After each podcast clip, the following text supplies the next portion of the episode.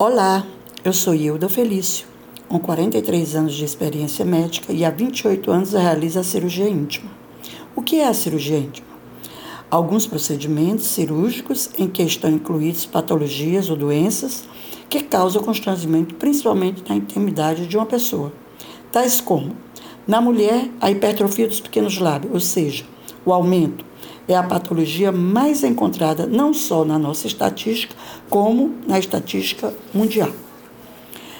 Esta doença promove um desconforto durante o ato sexual na mulher e muitas vezes no homem ou em ambos, dificultando o orgasmo.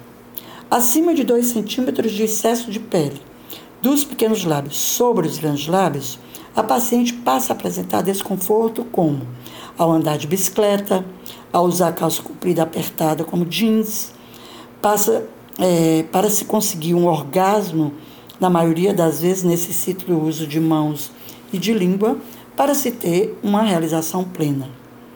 A redução com retirada do excesso de tecido nos pequenos lábios, nesse caso específico, está indicada. Lembrando que a assimetria é normal entre os dois pequenos lábios, jamais devem ser iguais pois a natureza é sábia.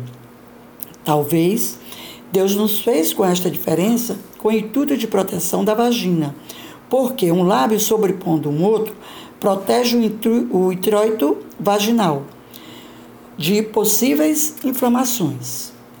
Esta cirurgia é realizada com todo o rigor de uma cirurgia plástica, necessitando internamento hospitalar de apenas 24 horas. Procedimento esse realizado sob anestesia local e sedação. Deve-se evitar relação sexual por 40 dias, como também banho de mar e banho de piscina. Na grande maioria, as pacientes demonstram a satisfação pela sua melhora da autoestima e qualidade de vida.